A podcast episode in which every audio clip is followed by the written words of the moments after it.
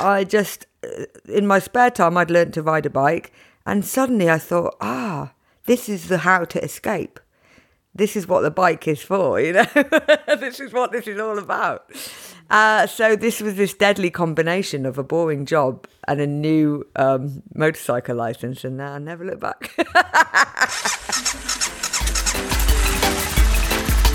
Pegasus Reise.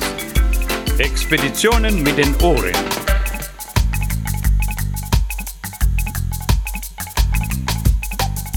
Welcome to Pegaso Reise, the German adventure podcast.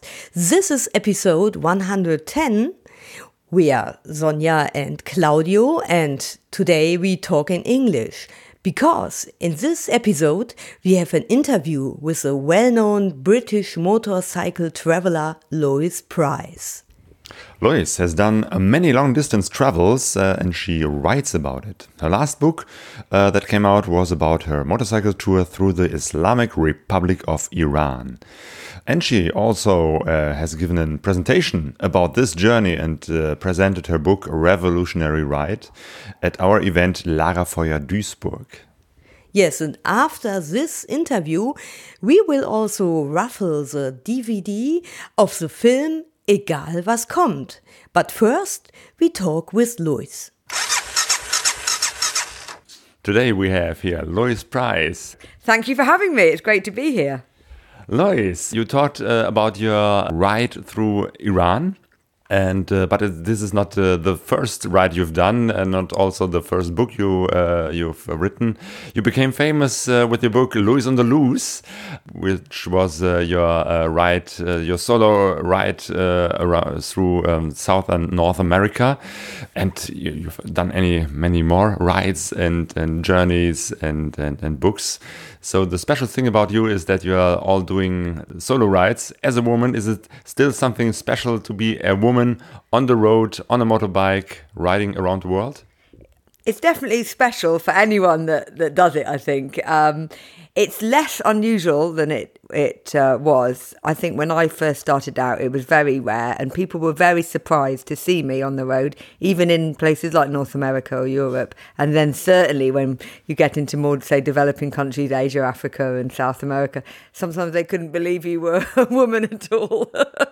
so uh, I'm really pleased to see much more women uh, riding, adventure riding now, and, and doing it alone or with their partners or friends. You know, so um, I think it's fantastic.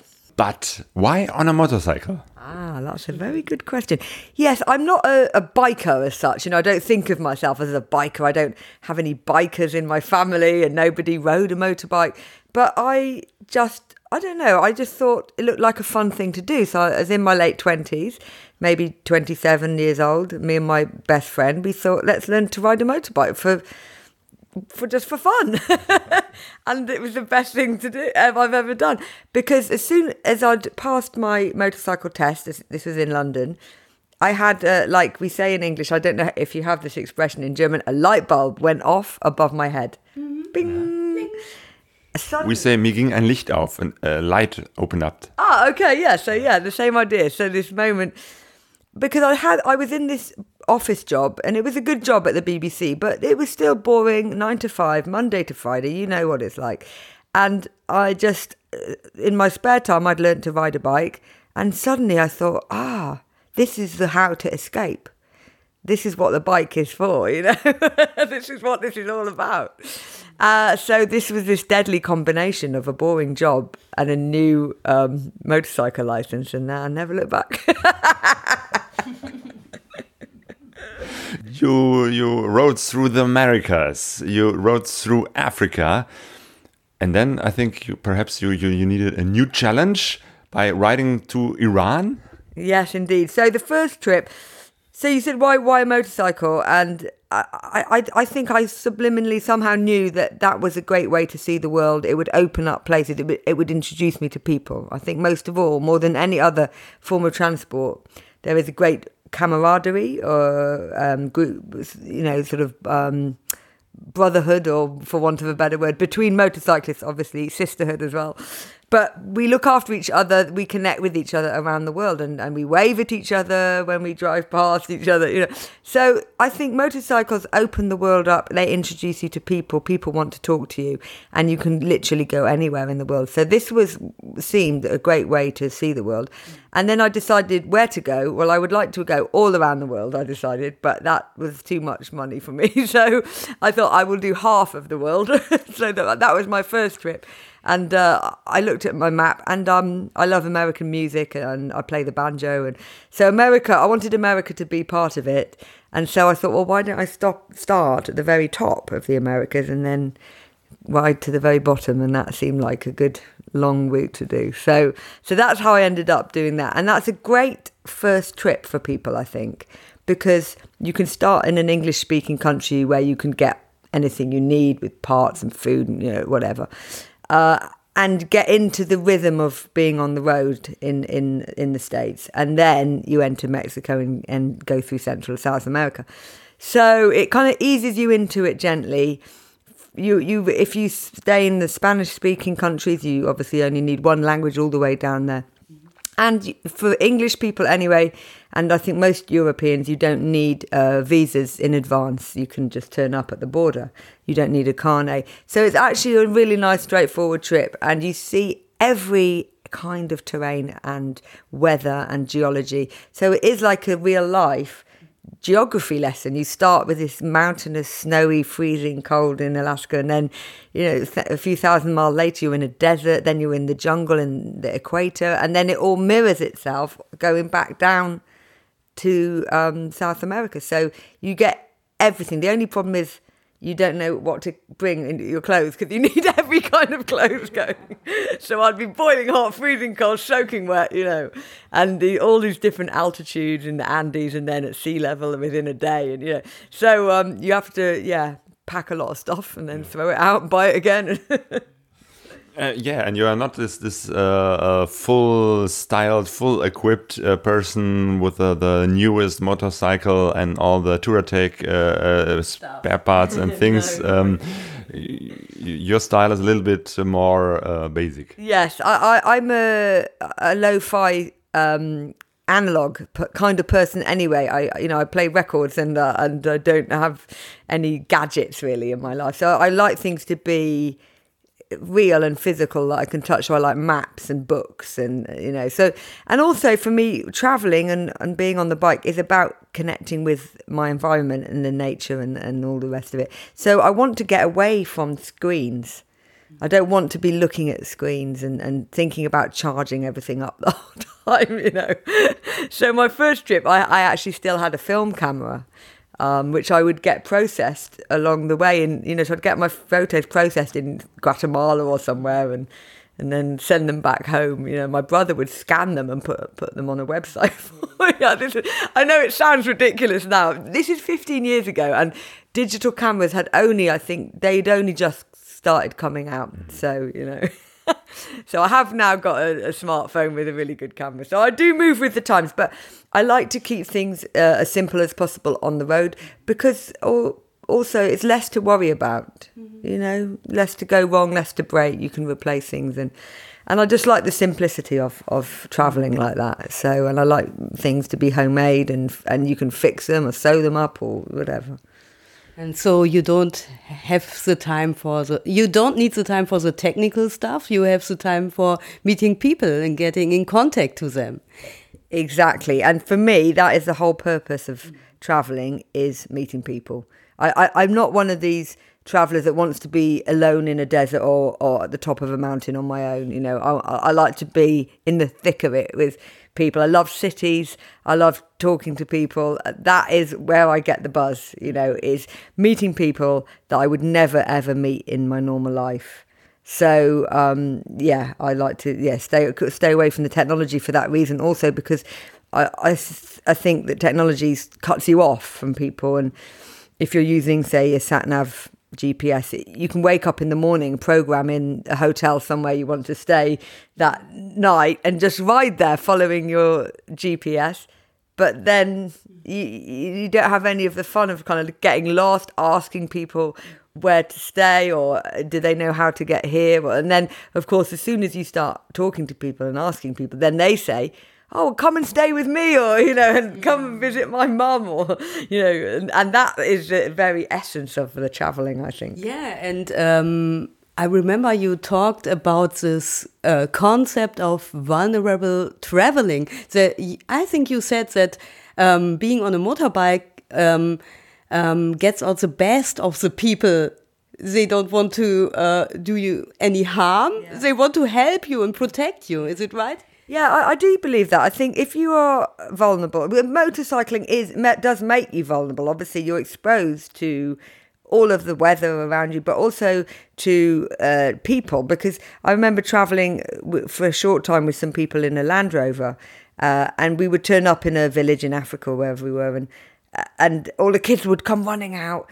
Uh, and they would be pulling on my clothes, beeping my horn on the bike, you know, touching my hair, looking at my eyes, you know, and and, uh, and map and pointing at the map and, and and then the people in the car would be sitting enclosed in this metal and glass box, and and I, and that was really stark uh, image for me. That that's why the bike, and the same with bicycling or walking. You know, it's the same thing, but just to be out there, and you know, you smell everything and touch things literally, and and, and that's all the all the senses are, are being used on a motorcycle, but also. I suppose because you're a novelty, people take an interest in you, and and and I've found that the natural inclination all over the world, whether you're male, female, or any age, is that they want to make sure you're okay. So they're not like thinking, oh, I can do something horrible to this person. They're all on their own uh, on a, little motorbike. They're thinking, oh, uh, wonder what she's doing. Uh, is she okay? You know, they often they feel sorry for you,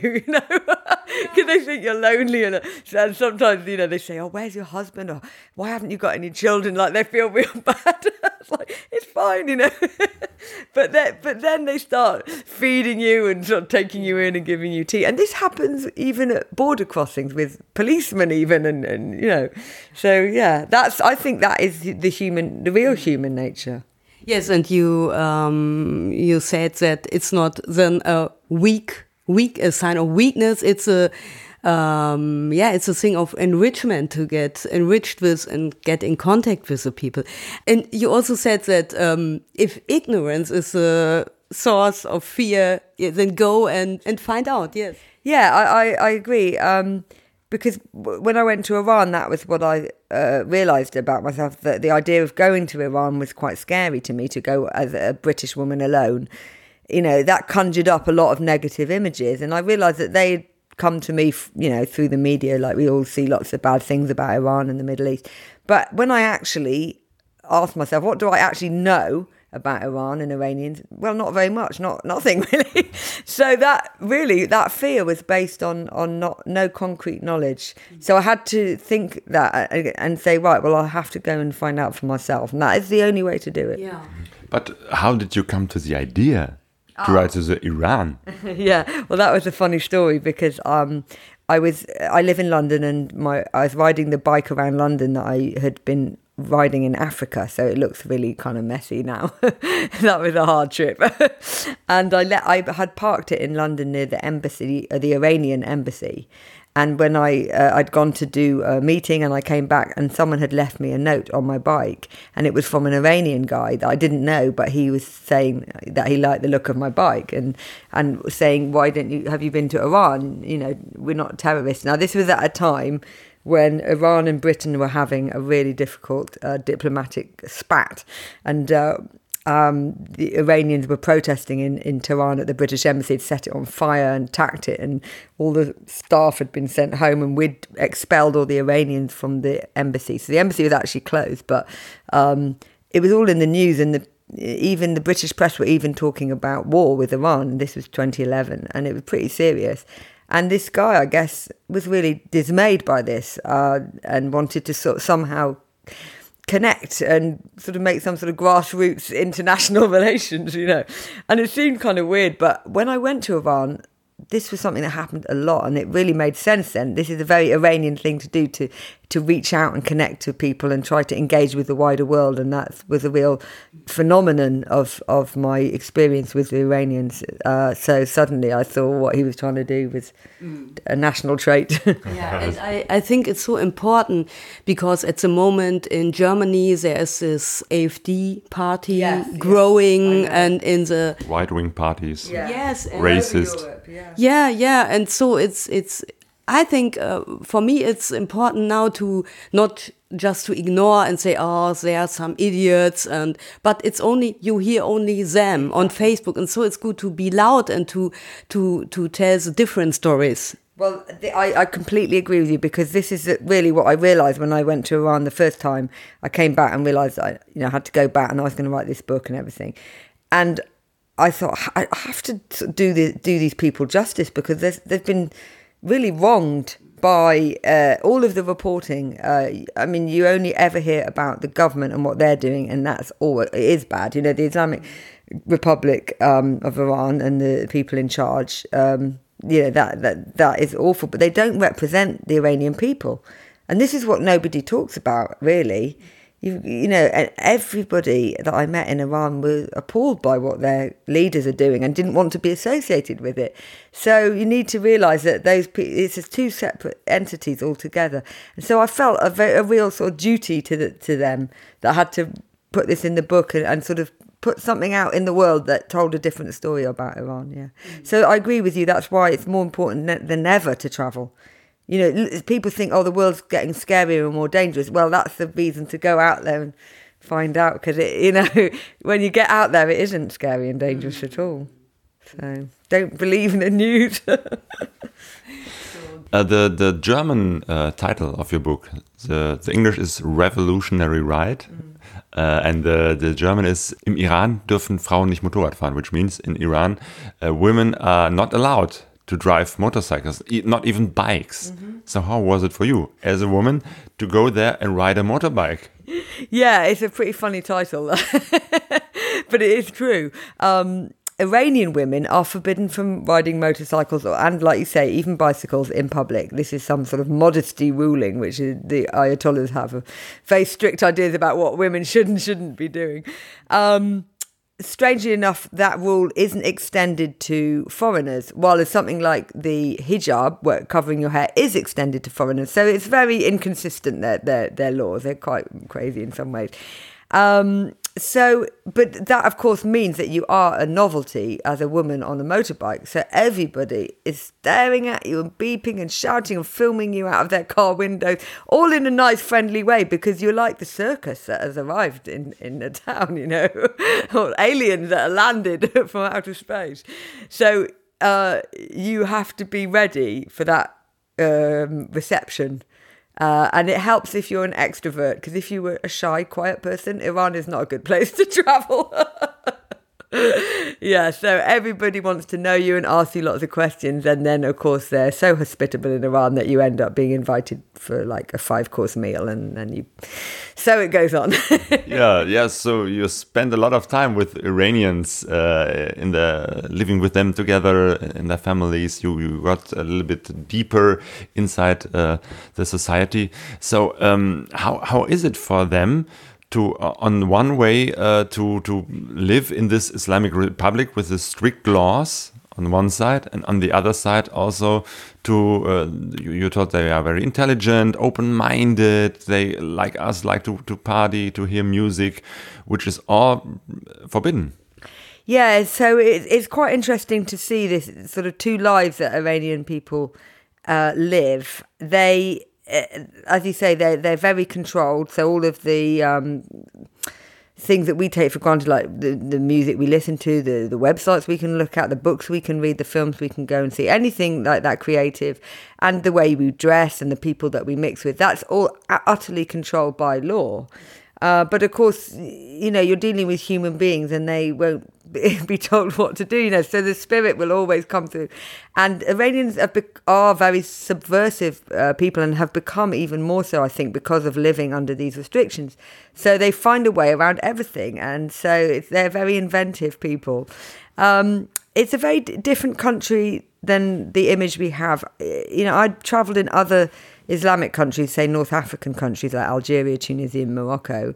Um, and they the religion is very um, obvious there. People are praying uh, publicly and in the you know five times a day in the street, that kind of thing. Iran does not feel like a religious country, although most people you would ask they would say, "Well, I'm a Muslim," but you know they've got a bottle of whiskey tucked away at home as well. You know, so they it's it's uh, it's a very um, liberal country in a strange way in the in the soul of the people because they have a very very long cultural history. Um, and and they're very much aware of that. Their kind of empire before Islam came along, and um, and they're very proud of that uh, as well. So they're very uh, creative people. They've got a great uh, connection with poetry and art, and and they have really managed to stay sort of connected to the world somehow, despite being cut off from it. Really, which is quite impressive. Uh, and they've got a massive desire to engage. That's what I found more than anywhere. And this is the same with Iranians, um, not just in Iran, but who are living elsewhere.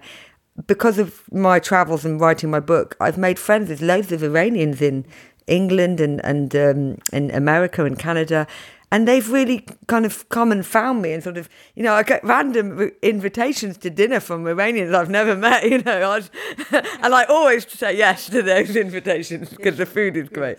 And the conversation will be great too. I mean Iran is a is a, a real um, it is a place of extroverts. It's it's a place of socializing and, and discussion and and really the best conversations I've ever had have been with Iranians. So um, if you like talking and stories, then it really is a, just a, a, wonderful place. So this again is not, I think, an image that we we necessarily hear. So. So, would you recommend uh, for other people to go to Iran? Oh, absolutely. It really is. I mean, I've been to maybe, I don't know, 60 countries or something. It's my favourite country I've ever been to, yeah. Could never, never be bored in Iran. so, uh, but now uh, in the moment, uh, it's it's uh, forbidden for British people. I know you you can uh, go to the Iran, but now you have to have a guide. Yes, unfortunately, that was a bit an, uh, of an annoying change uh, that happened in 2014. I first went 2013. I went back in 2014, and while I was there, they changed the rule for British people. So we can no longer travel independently. Um, this is also this, the case for Americans and Canadians. But all of you uh, lucky civilized Europeans can just turn up and get a visa and travel around.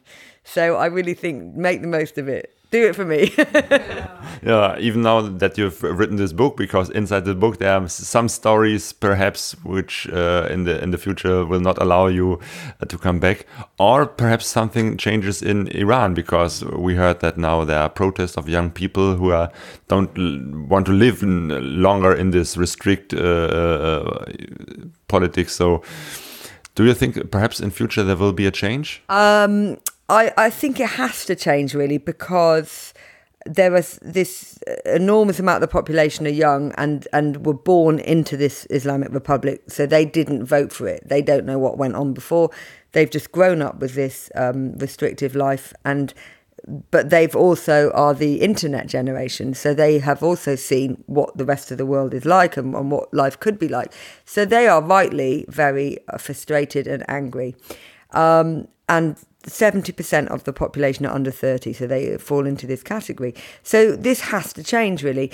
But there is not an appetite, I think, for an actual revolution. There have been protests in, in the past, um, but most people I speak to, they say they want slow change because I think they've seen what happens when you have a revolution. It doesn't always work out well, you know, it's too extreme and actually they they've got quite a me- measured approach to it. But obviously, sometimes it does boil up into protest. But protests are a very dangerous thing to to do in Iran because you know you you will get shot, you'll probably you'll get imprisoned. I mean, there are still people um, who have disappeared um, from the 2009 protests and they don't know where they are. You know, loads of young people uh, uh, were arrested and literally no one knows where they went. So that's the reality. And people were killed on the street, shot in the street by the Revolutionary Guard in, in those protests. So it, it's something that you don't do lightly, um, protesting in Iran. Uh, so I think it will change. And I remember when I was there walking down the street with um, a friend of mine and Iranian, British Iranian friend, and these old guys were shouting at him something negative about being with me. I was a, being a Western woman or something. And I remember him saying to me, this country will be a whole lot better when all the old guys are dead.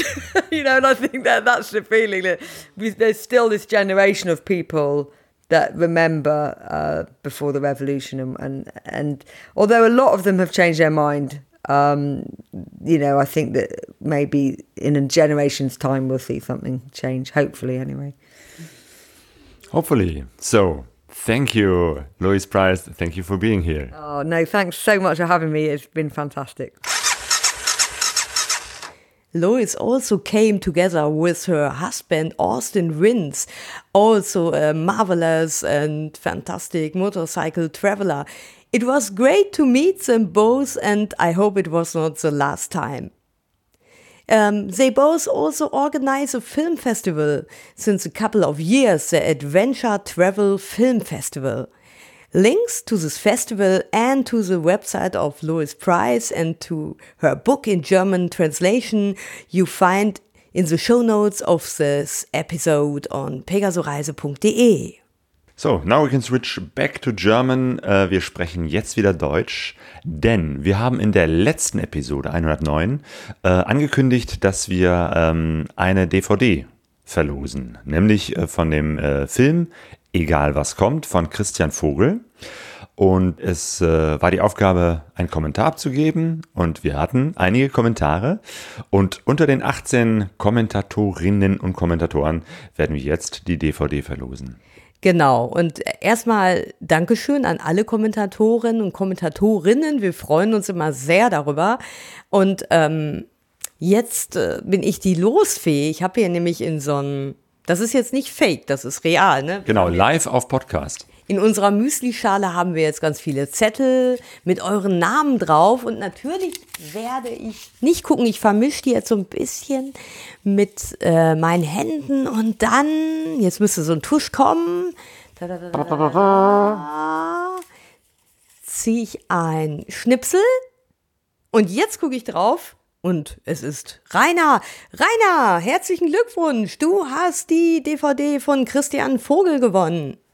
Jo, wir werden dich äh, auch noch äh, mal anschreiben oder du meldest dich bei uns ähm, per E-Mail info at pegasoreise.de, wo du dann deinen vollen Namen und deine Adresse angeben kannst äh, das leiten wir weiter an den Christian und dann bekommst du deine DVD. Ah ja, und du kannst noch sagen, ob du eine DVD oder eine Blu-ray haben möchtest. Also nochmal herzlichen Glückwunsch und danke auch an die anderen Kommentatoren. Ihr könnt natürlich auch diese Episode wieder kommentieren, äh, auch wenn es nichts zu gewinnen gibt. Es freut uns immer, wenn wir eine persönliche Rückmeldung bekommen. Ich würde sagen, das war's für diese Folge und wir hören uns das nächste Mal wieder. Goodbye. Gute Reise.